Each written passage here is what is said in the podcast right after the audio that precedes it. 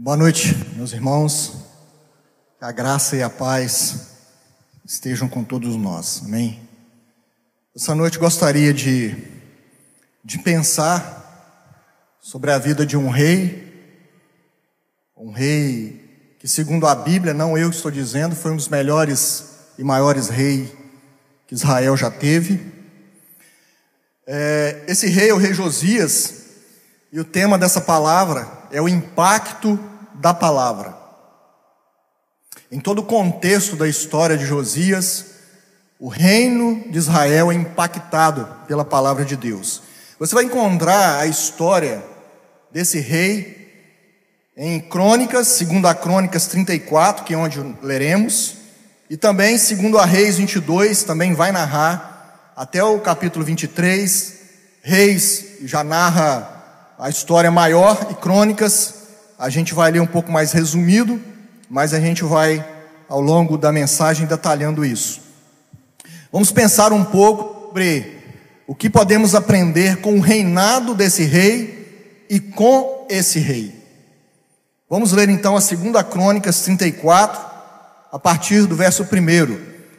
Nós temos estudado na escola bíblica dominical uma lição que vem falando né, da história de Israel entramos na, na, na história dos reis de Israel e ah, não propositalmente, mas eu tinha pensado em falar sobre Josias nessa noite, é, nesse mês, e vamos ler um pouco sobre esse rei. Segundo a Crônicas, Crônicas 34, de 1 a 8. Josias tinha oito anos de idade quando começou a reinar e reinou 31 anos em Jerusalém. Ele fez o que o Senhor aprova e andou nos, seus caminhos, nos caminhos de Davi, seu predecessor, ou seu antepassado, sem desviar-se nem para a direita, nem para a esquerda.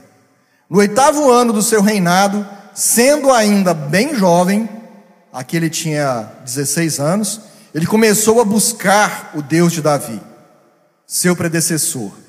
No décimo segundo ano, começou a purificar Judá e Jerusalém dos altares idólatras, dos poderes, dos postes sagrados, aqui ele já estava com 20 anos, das imagens esculpidas e dos ídolos de metal. Sob as suas ordens foram derrubados os altares dos balaíns, além disso, ele despedaçou os altares de incenso que ficavam acima deles. Também despedaçou e reduziu ao pó os postes sagrados, as imagens esculpidas e os ídolos de metal, e os espalhou sobre os túmulos daqueles que lhes haviam oferecido sacrifício. Depois queimou os ossos dos sacerdotes sobre esses altares, purificando assim Judá e Jerusalém. Nas cidades das tribos de Manassés, de Efraim e Simeão, e até mesmo de Naphtali, e nas ruínas ao redor delas derrubou os altares e os postes sagrados, esmagou os ídolos, reduzindo-os ao pó, e despedaçou todos os altares de incenso espalhados por Israel. Então voltou para Jerusalém. Verso 14: Enquanto recolhiam a prata que tinham sido trazida para o templo do Senhor, o sacerdote, sacerdote Uquias encontrou o livro da lei do Senhor que havia sido dada por meio de Moisés. E o Quias disse ao secretário Safã: Encontrei o livro da lei no templo do Senhor, e o entregou a Safã. Então Safã levou o livro ao rei e lhe informou: Teus servos estão fazendo tudo o que lhes foi ordenado. Fundiram a prata que estavam no templo do Senhor e a confiaram aos supervisores e aos trabalhadores.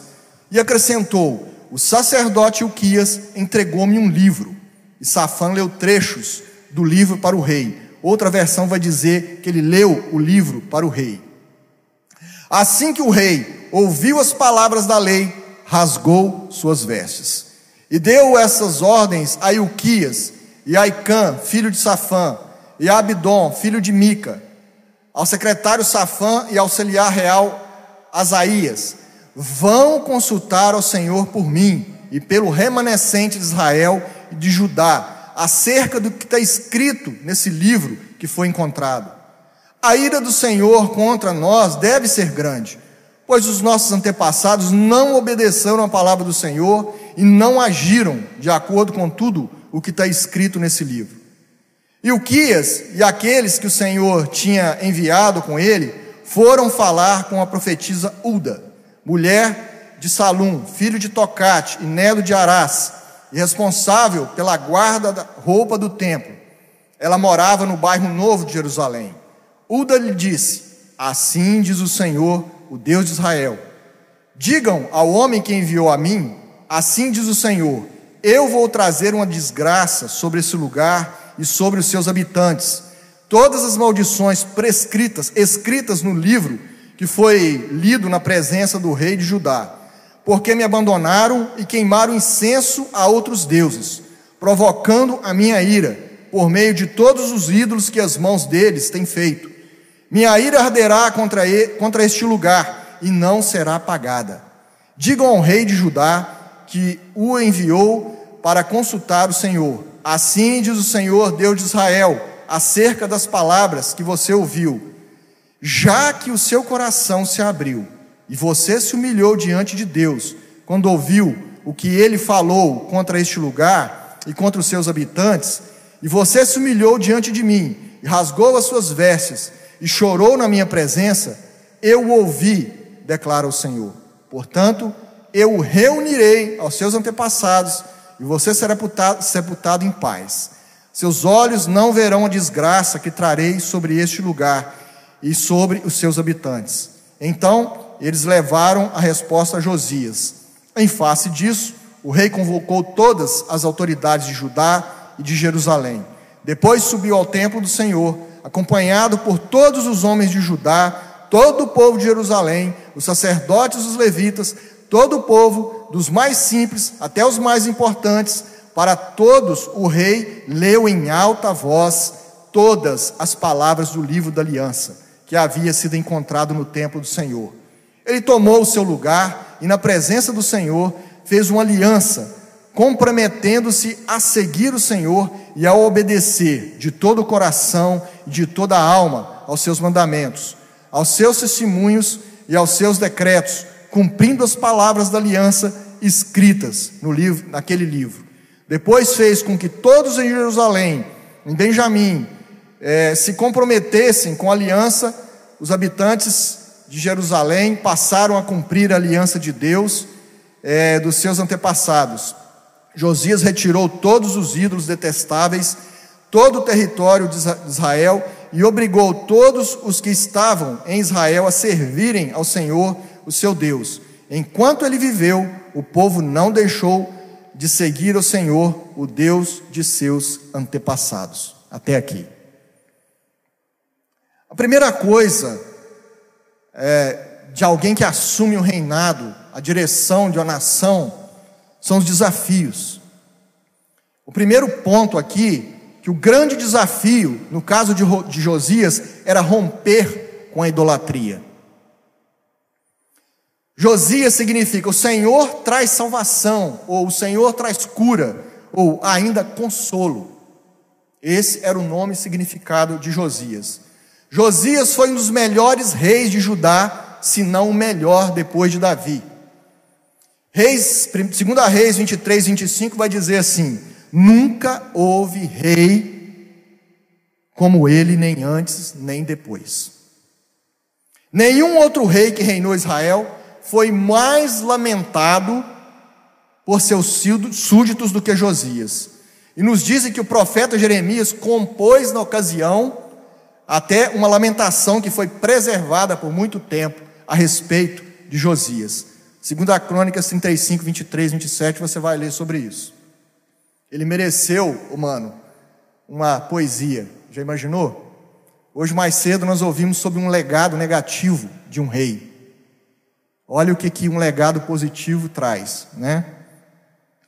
Nem mesmo a herança do mau exemplo familiar não impediu de seguir o caminho do Senhor e romper com as práticas perversas durante o reinado de seu pai Amon e do seu avô Manassés, um dos piores reis que Israel tiveram.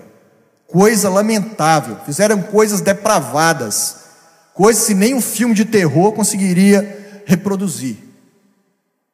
Coisas lamentáveis, estarrecedoras aos nossos olhos. Josias assume então esse trono novo, né?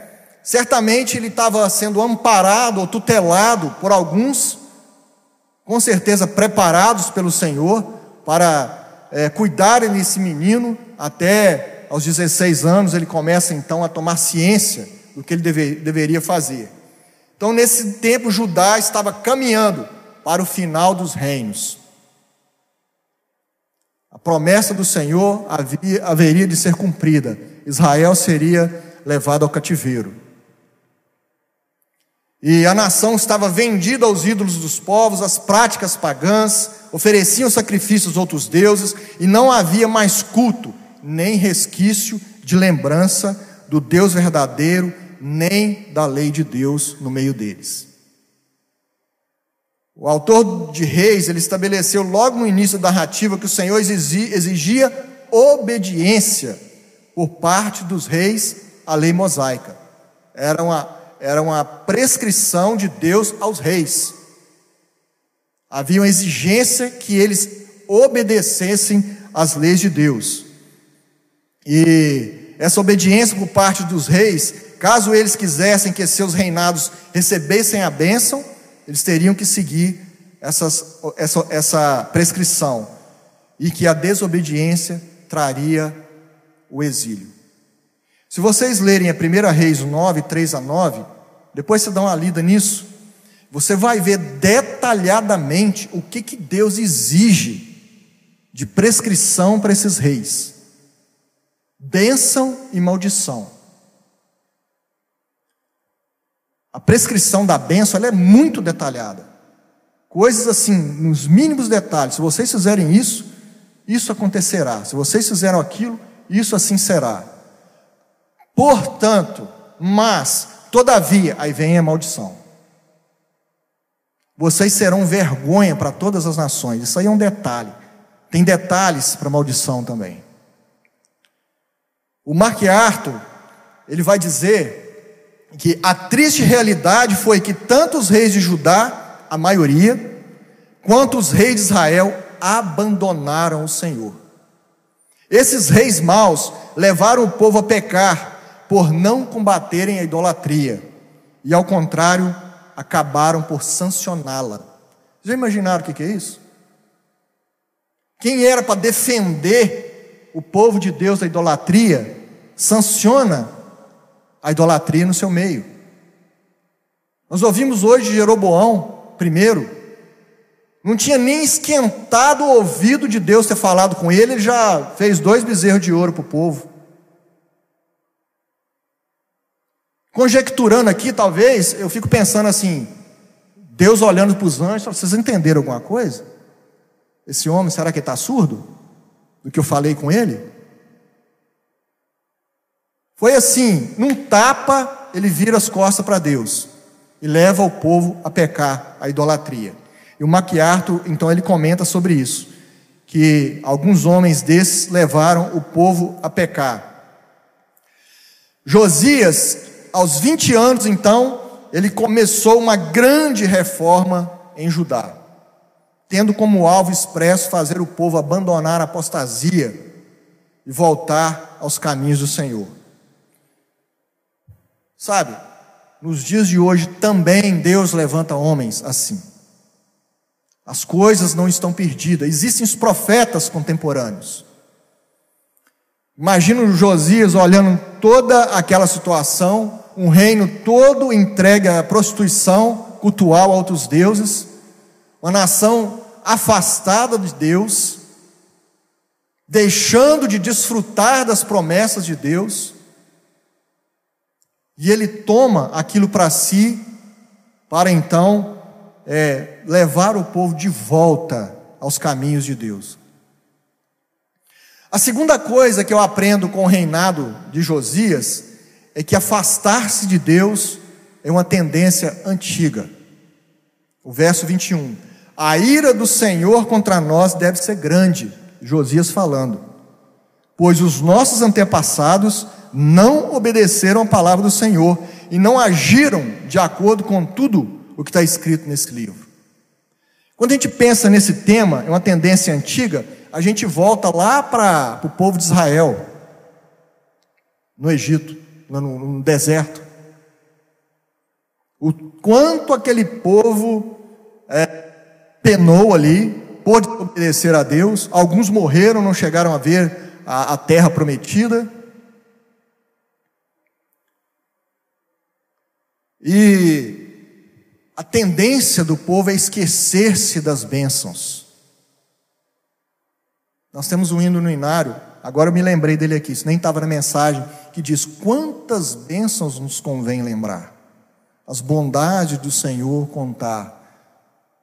O povo não estava lembrando dessas bênçãos mais. A nova geração não tinha resquício de Deus mais. Os sacerdotes não faziam mais o seu trabalho. Na verdade, o que o rei Josias tinha diante de si era algo muito terrível, quanto o que nós temos presenciado na nossa, na nossa geração.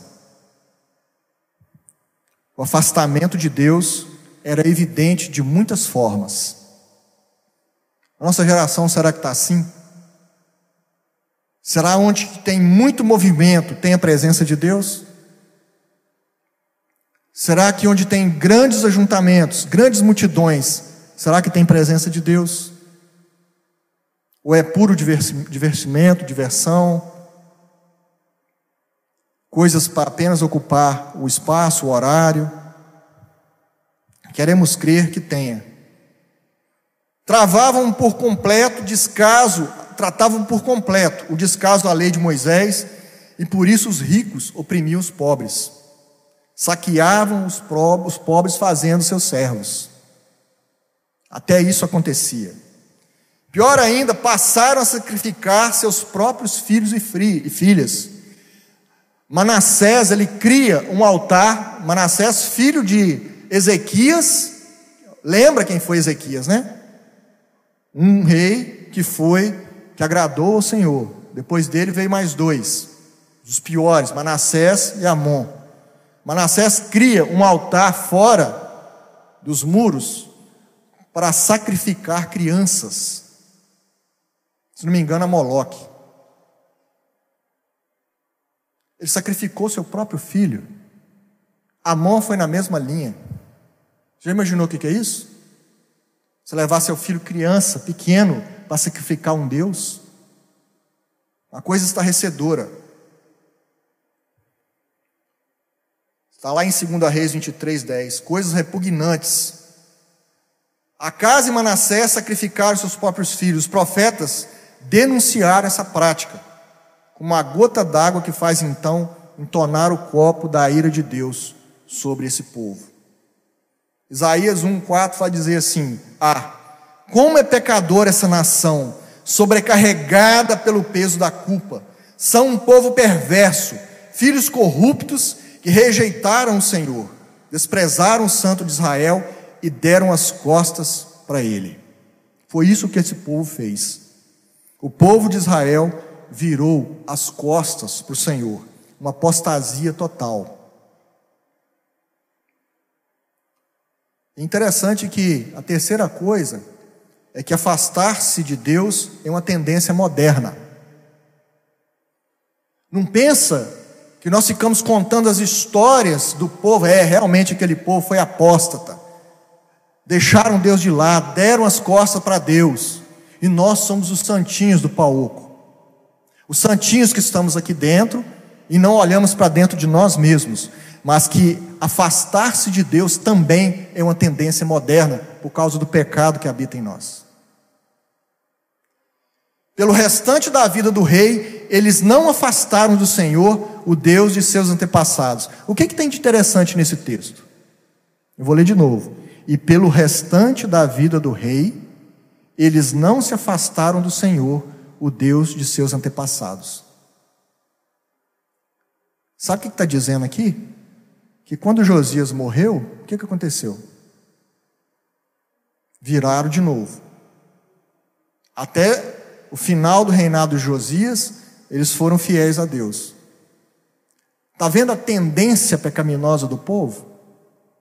Lembra lá do tempo dos juízes, do ciclo pecaminoso que acontecia? Quando lemos segundo a Pedro, no capítulo 2, 19 a 22, Pedro falando dos falsos profetas, dos falsos mestres, ele fala assim: prometendo-lhes liberdade, eles mesmos são escravos da corrupção, pois o homem é escravo daquilo que o domina. Se tendo escapado das contaminações do mundo por meio do conhecimento de nosso Senhor e Salvador Jesus Cristo, encontraram-se novamente nelas enredados e por elas dominados. Estão em pior estado do que no princípio. Teria sido melhor que não tivessem conhecido o caminho da justiça, do que depois de terem conhecido, voltarem as costas para o santo mandamento que lhe foi transmitido. Confirma-se neles que é verdadeiro o provérbio: o cão voltou ao seu vômito. Ou ainda, a porca lavada voltou a remover-se na lama. É como se alguém experimentasse as verdades divinas, experimentasse da graça de Deus, das promessas benditas de Deus, da previsão de uma vida eterna, de uma vida abundante, e daqui a pouco ele fala: Eu quero voltar para a lama, eu quero voltar para a perdição. É isso que ele está falando aqui. Não sei se já viram lavar uma porca. De vez em quando eles fazem isso: lavam a porca para tirar um pouco daquela casca, daquela crosta dela. Daqui a pouco ela está limpinha. Daqui a pouco ela volta lá e suja na lama de novo. É isso que o texto está dizendo. O cão que vomita e vai lá e come seu vômito de novo. É um paralelo que eles fazem é, com, com esse abandono da fé, esse afastar-se de Deus ser uma tendência moderna.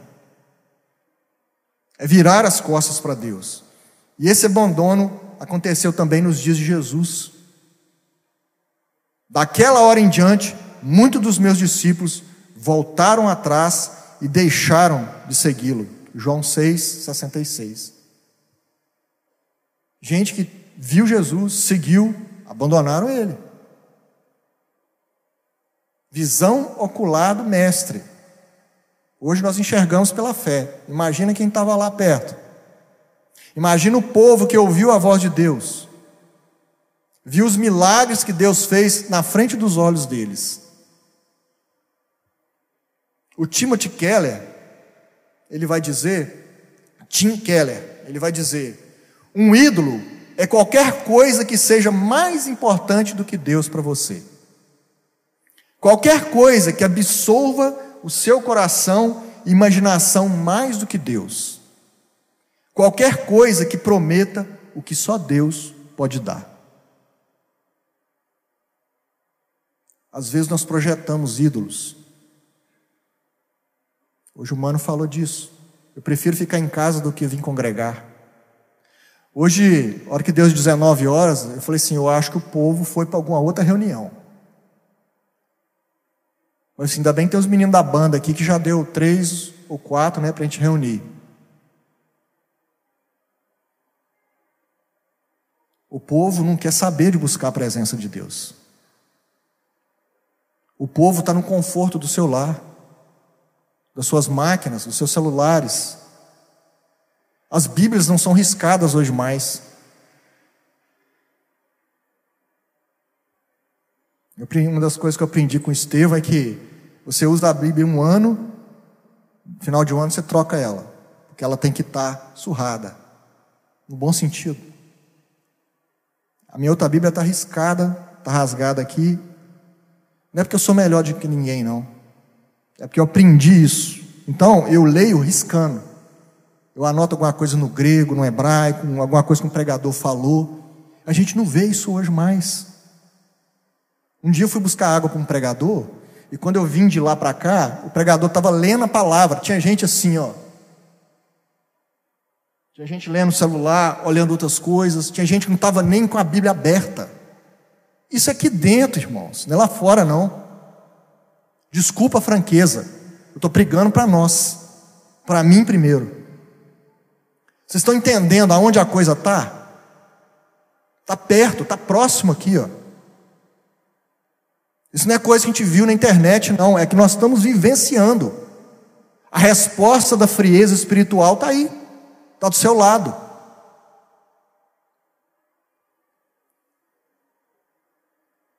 A quem você tem adorado?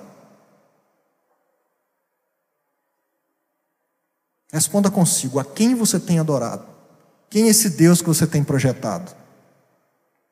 Sabe a quarta coisa que eu aprendo com o reinado de Josias? Que a palavra de Deus é o fundamento de tudo. A palavra de Deus é o fundamento de tudo. Enquanto recolhiam a prata que tinha sido levada para o templo do Senhor, o sacerdote Uquias encontrou o livro da lei do Senhor que havia sido dada por meio de Moisés, e o que disse ao secretário Safã: Encontrei o livro da lei no templo do Senhor. Alguns historiadores, é, a maioria deles, pesquisadores, acreditam que seja Deuteronômio 28 a 30. Depois você lê o que está escrito lá. É a prescrição da, da, do, do, da promessa e da maldição lá no tempo de Josué. As consequências da desobediência à lei de Deus. Isso alarmou Jeremias, é, Josias. Se você não leu essa passagem, depois você dá uma, uma passagem lá e você lê, você lê lá, Deuteronômio 28 a 30. Você vai ficar impactado com o que Deus fala lá é, e diz sobre as consequências da desobediência à sua palavra. O versículo 30 que nós lemos, do capítulo 34 de 2 Crônicas, diz que para todos o, lei, o rei leu em alta voz todas as palavras do livro da aliança. Aquele povo nunca tinha ouvido o que eles ouviram. Primeiro impactou o rei. O rei ficou alarmado com o que ele ouviu. Ele já tinha começado umas reformas, né? Já tinha começado umas reformas. E quando ele ouve aquilo, aquilo foi uma confirmação mais impactante ainda do que ele já estava fazendo. Nunca uma geração foi tão analfabeta de Bíblia do que a geração que nós vivemos. É lamentável isso. E é paradoxalmente, é paradoxal isso porque nunca se teve tanto acesso à Bíblia. Eu lembro quando eu era criança, eu ficava doido que meu pai comprasse uma Bíblia para mim. Comprava a Bíblia. E eu via aquelas Bíblias bonitas, eu queria uma daquela. Que vem com comentários. A gente comprava, ele ganhava aquela de capinha dura, né? Às vezes um Novo Testamento. A gente já ficava feliz. Quando criança. Hoje, parece que é uma coisa que virou banal. Ficou em segundo plano. Você tem versões que você escolhe aqui para você baixar de graça.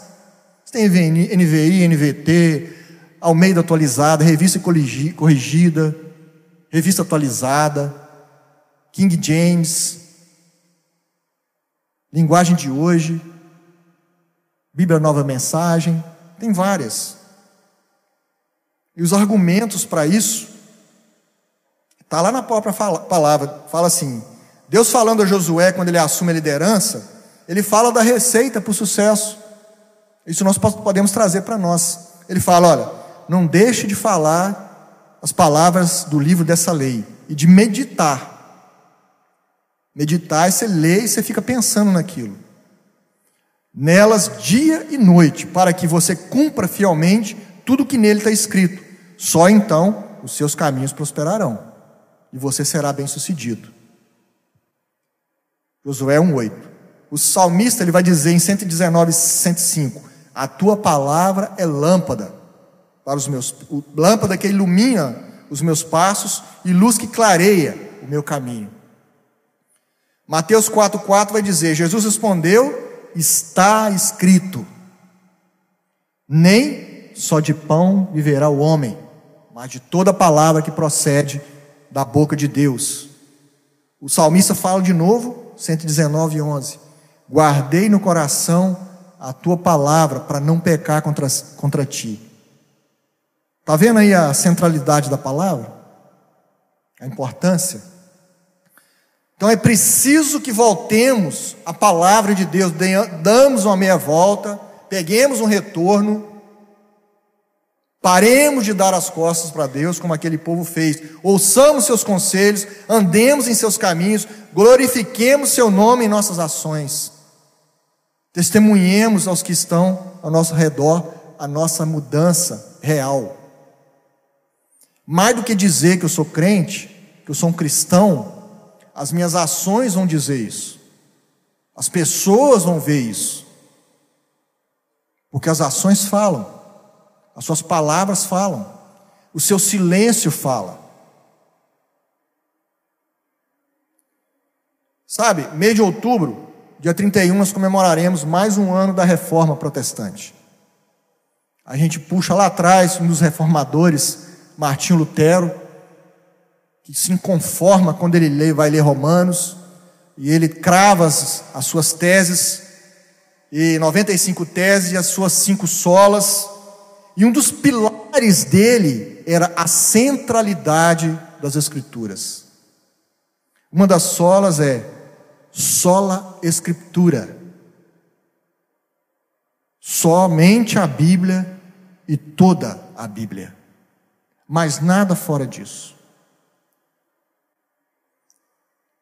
Pode-se imaginar a surpresa que Safã tem ah, ao rei receber do sumo sacerdote Uquias a notícia de que o livro do Senhor havia sido achado dentro da casa do Senhor. É meio estranho isso, né? Ele não era para estar ali? Como assim? Você achou o livro do Senhor? Sim, mas tinha que estar lá. Mas é para você ver como que os sacerdotes estavam. A atenção que estava sendo voltada para a palavra de Deus.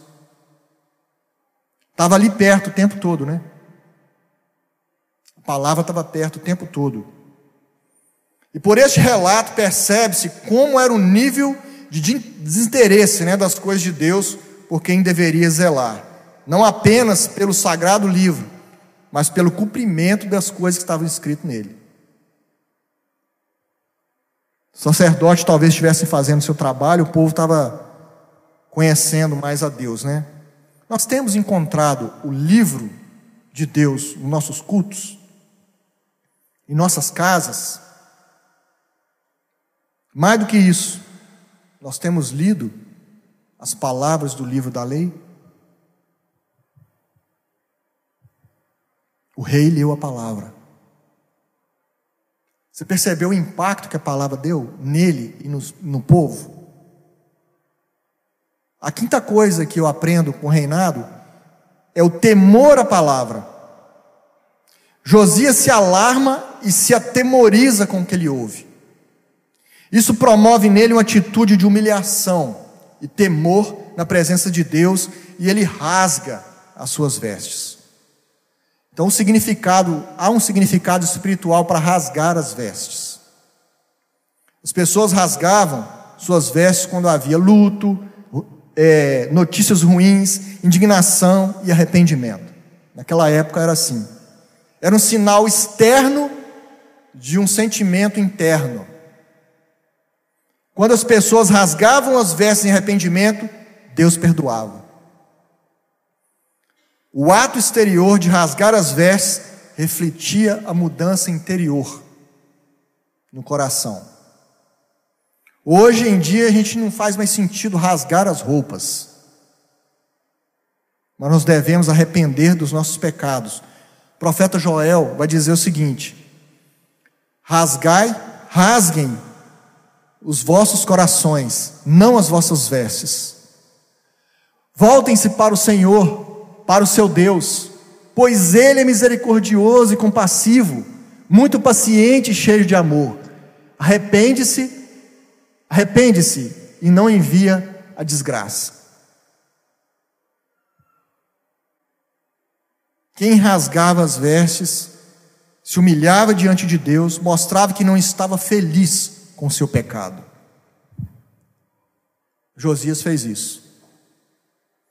A pessoa reconhecia que tinha agido de forma errada e merecia castigo. Era uma indignação. Então, rasgar as vestes era uma forma de pedir perdão e mostrar compromisso em fazer o que está certo.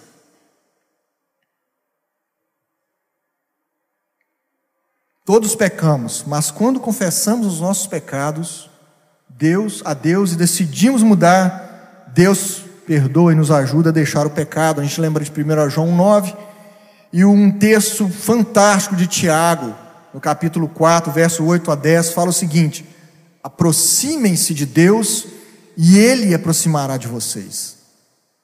Lavem as mãos, pecadores, purifiquem o coração, vocês que têm a mente dividida. Que haja lágrimas, lamentação e profundo pesar, que haja choro em vez de riso e tristeza em vez de alegria. Humilhem-se diante do Senhor e Ele os exaltará. Tiago dizendo isso. Quando a alegria voltava, as pessoas na Bíblia trocavam as vestes rasgadas por vestes novas.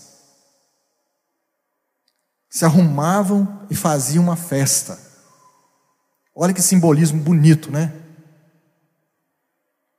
Da mesma forma, quando Deus nos perdoa, a nossa situação muda. O nosso ser muda, o nosso semblante muda. A nossa postura muda. Voltamos a ter alegria e motivos para celebrar e agradecer. O ato de Josias mexe com o coração de Deus. Parece que está faltando muito isso nesses dias, né? Parece que nós não temos a agradecer. Passamos aperto, chove de pedido no grupo da igreja. A morte ameaça mas rapidinho nego vai procurar a presença de Deus. Mas quantas bênçãos nos convém lembrar, deixa de lado. Ainda canta ainda o hino. Você se humilhou, rasgou suas vestes e chorou diante de mim, e eu certamente o ouvi, diz o Senhor. Deus é longânimo, é um dos atributos de Deus. Perdoa e recompensa aqueles que o buscam. Sabe, precisamos que os nossos corações ardam na presença de Deus e diante da Sua palavra. Nós ouvimos a música. Os dois discípulos de Emaús, eles disseram: Não ardia nossos corações quando ele falava conosco? O coração deles queimava. Sabe, o Senhor está interessado em nosso coração. Esse é o alvo dele. Porque o coração é onde rege todas as coisas. É o centro, é o âmago da vida de uma pessoa. O nosso intelecto, nossa personalidade, ele é representado pelo coração, que é, que é o centro, é um, um dos órgãos mais importantes de um ser humano. É onde bombeia o sangue para o corpo todo. E ele é comparado na palavra como o âmago, é o centro de onde procedem todas as coisas. É ali que Deus se interessa. Mais uma das coisas que eu aprendo com o reinado: reformas são necessárias. Josias promove então saneamento espiritual em todo o reino. Ele faz literalmente uma limpeza, ele varre, retirando tudo que profanasse o nome do Senhor no meio deles.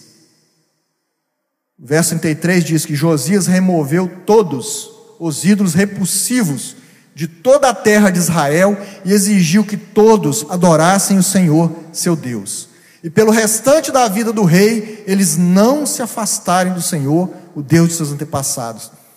Se você for ler, eu não passei por cima porque é muito longo, as reformas que ele fez, a limpeza que ele faz, depois você dá uma lida.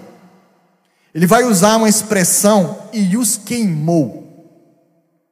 Ele vai tirando os postes, os ídolos, o, o, até, o, até os sacerdotes, e os queimou. Ele aparece várias vezes na limpeza que Josias promove. Essa expressão e os queimou. E o fogo, ele é um símbolo de purificação, ao mesmo tempo que é um símbolo de juízo na palavra de Deus. Pedro fala que é purificado pelo fogo, né? O, o ouro, ele é purificado no, no, no fogo até ele ficar reluzente. E eu estava lendo isso, quantas vezes ele, ele usou a expressão e queimou. Eu não tinha observado isso. E ele fala várias vezes, e os queimou. Ele não só tirou, derrubou os pós, ele queimava, fazia virar pó. Literalmente ele varre aqueles ídolos. E nós precisamos de dizer, como o profeta Jeremias vai dizer em Lamentações: examinemos os nossos caminhos e voltemos para o Senhor. Levantemos o nosso coração e as mãos para Deus nos céus e digamos: pecamos, nos rebelamos e tu nos perdoaste. Uma frase de, do livro Profeta Calados, do Max Salgado, vai dizer: avivamento é quando Deus começa a frequentar os nossos cultos. Isso é avivamento. Ele fala: opa, estou ouvindo, sentindo um cheiro de adoração ali, genuína. Tem um povo se voltando para mim ali. Ele muda o seu foco. Lembram-se de, de Noé? vou dar cabo mas Noé era justo diante dos olhos do Senhor. Tinha um justo.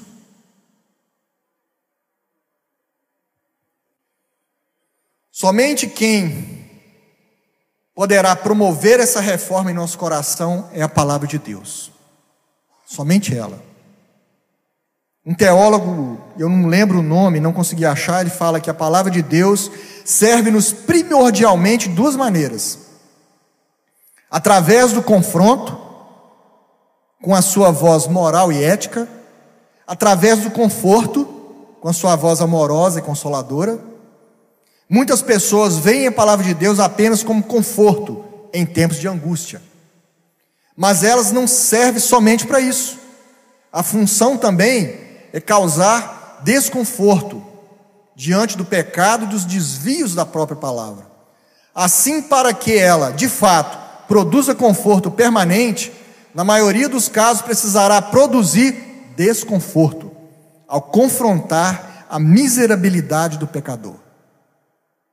A palavra de Deus cria algo novo em nossas entranhas e gera mudança de comportamentos, hábitos, vícios e abandonos de pecados. Dessa forma, é preciso deixar a palavra ler a alma humana, invertendo-se a forma natural da leitura. Por isso o salmista escreveu: Guardei o coração, no coração a tua palavra para não pecar contra ti. Aí a versão bíblica, a mensagem substituiu pecar contra ti por entrar em falência. Então lá você vai ler: Guardei no coração a tua palavra para não entrar em falência. O que demonstra a impossibilidade de prosperidade humana sem ter a palavra de Deus como bússola infalível. Percebe? Quando você lê a palavra, a palavra te lê. Não é isso que o profeta vai dizer? Que ela esquadrinha o nosso coração?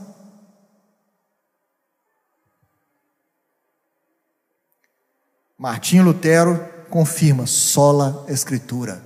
Somente a Bíblia, mais nada. Sabe, por último, que eu aprendo com o reinado de Josias, adoração é o resultado final. Não adiantaria nada disso, essa limpeza, toda essa. Se a, o propósito final de Deus, da construção do homem, é adoração a Ele. Josias ele segue um cronograma fantástico. Ele não celebra a Páscoa enquanto ele não faz uma limpeza, um saneamento no reino. Enquanto ele não varre tudo que é prostituição contra Deus. Quando está tudo limpo, a casa está limpa, as vestes estão novas, então ele promove a Páscoa. A Páscoa não havia, havia sido celebrada dessa maneira desde o tempo do profeta Samuel. Vocês imaginam isso? Nenhum dos reis de Israel havia comemorado a Páscoa como Josias, com todos os sacerdotes, os levitas, os habitantes de Jerusalém e o povo de todo Judá e Israel que estavam presentes na cidade. Você imaginou que, que tipo de festa que não foi essa? Eu queria estar lá. Eu fico imaginando o dia que nós vamos conseguir celebrar uma ceia nesses moldes. Tá certo que são cerimônias diferentes. A Páscoa era uma celebração para o povo, da, da libertação do povo de Israel do Egito. E cerimonialmente ela tinha todas umas as prescrições na lei que deviam ser seguidas. E Josias manda que os sacerdotes, os levitas, fizessem aquilo, e eles fizeram como prescrevia a lei. E foi um, uma coisa que ficou registrado. Foi uma coisa tão grande que o profeta registra que nunca foi feito comemorado uma Páscoa como aquela. Ficou no, nos anais da história. E nós estamos lendo até hoje isso. Tem dia que a gente vem aqui servir os cálices eu vou contar, eu acho que vou botar 20 de cada lado. Será que. Aí o irmão fala: Não, bota mais. Eu falei assim: Sua fé está boa, né? Vamos botar 30. Eu acho que vai dar uns 60, uns 60 pessoas na ceia. Infelizmente. A reunião que devia ser disputada pelos bancos é a que mais está abandonada. Adoração ao Senhor. Josias fecha suas reformas com algo maravilhoso, a Páscoa. Há uns 500 anos mais ou menos, né, a, a Páscoa não era celebrada daquela forma. Figura da comunhão com Deus e adoração a Ele. Fechando o seu reinado, ele lacra com adoração, se eu puder usar essa palavra, ele lacra o seu reinado com adoração ao Senhor. Ele já começa saneando, trazendo o povo para adoração, fazendo o povo ter um compromisso de novo com Deus, lendo a palavra de Deus, os profetas convictos que eles tinham que fazer, e começa tudo certo. Por que, que Salomão não fez isso? Por que, que Manassés não fez isso? Por que, que Amon não fez isso? Por que Jeroboão não fez isso? Eles sabiam o resultado da obediência, mas não quiseram, pagaram para ver. Com esse rei, nós aprendemos com o reino. Agora, finalizando, com o rei, eu aprendo algumas coisas. Seguir o legado dos homens de Deus. Aproximem-se de quem te faça crescer espiritualmente. Busque essas pessoas dentro da igreja. Eu aprendo que não se tem idade para servir a Deus. O menino tinha, 18, tinha 8 anos, foi tutelado aos 16, ele já começa o saneamento. Com 20, ele já começa a reforma. 31 anos de reinado abençoado. E o legado dele foi um dos melhores reis de Israel. Não tem idade, não espera você ter 40, 50 anos para você falar, eu vou ser um pregador lá para frente. Ou eu vou ser um orador da igreja quando eu tiver meus 50 anos ou eu vou exercer meu dom no seio da igreja quando eu estiver mais velho, quando eu tiver conquistado as minhas coisas. Começa novo, na idade que você está. Como diz o Rafael, comece a juntar suas coroas a partir de hoje. Comece a investir no reino, na sua conta bancária lá em cima, a partir de hoje. Você não sabe que dia que você vai morrer, você vai chegar a 30, 40, 50. Quantos novos a pandemia não levou? Então não deixe, jovem, de seguir a Deus. A terceira coisa, eu aprendo que Deus não me divide com mais ninguém. Sabe? Deus não tinha ciúme somente do povo de Israel, Ele tem ciúme de nós. Eu aprendo que Deus espera fidelidade a Ele e a Sua palavra. Mano, nós podemos dizer que Jeroboão, primeiro, o rei que levou Israel a pecar, e Josias, o rei que levou Israel a adorar. Olha que paradoxo. Deus espera obediência de nós. Quinta coisa, eu aprendo que a reforma é sempre urgente no meu coração. Todo dia eu preciso de um saneamento espiritual. É por isso que eu preciso buscar a presença de Deus, eu preciso ler, preciso orar, preciso ter minha devocional com Deus. E a sexta e última coisa que eu aprendo com Josias é que a graça de Deus estará sempre ao meu alcance. Ah, se não fosse a graça. Ah, se não fosse a graça. Queridos, que Deus nos abençoe. Que acolhamos essa mensagem em nossos corações. Que ela nos impacte. Que ela nos incomode. Que ela faça uma leitura interna dos nossos corações. Promova mudança em nossas vidas. Que nossa semana nós possamos pensar nisso. Vamos orar. Senhor, obrigado pela tua palavra, que a tua palavra é eficaz, tua palavra vai na divisão da alma e do espírito, ela sonda as nossas mentes, o nosso coração. A tua palavra traz sobre nós o ensino que nós precisamos para agir de acordo com aquilo que o Senhor quer para nossas vidas. O Senhor, o Senhor mesmo traz as instruções para aqueles que obedecem a tua palavra. Assim como o povo de Israel, o Senhor deu as instruções, as promessas de prosperidade, mas o povo não quis ouvir e amargaram no cativeiro por muitos anos. Tivemos homens de Deus que o Senhor usou, assim como Josias. Queremos aprender com esse rei, um rei piedoso, um rei que buscou a tua presença, um rei que honrou a tua palavra um rei que levou o povo à adoração de novo. Que o Senhor nos ensine através de Josias. Que a tua palavra esteja sempre presente no nosso meio. Sempre é tempo de fazermos um retorno. Sempre é tempo de rasgarmos o nosso coração na tua presença. De fazermos um concerto contigo. Nós louvamos e agradecemos pela tua graça, pelo teu favor sobre nós e que ela nos alcance e alcance a cada um aqui nessa noite. É o que pedimos agradecidos em o nome do Senhor Jesus. Amém.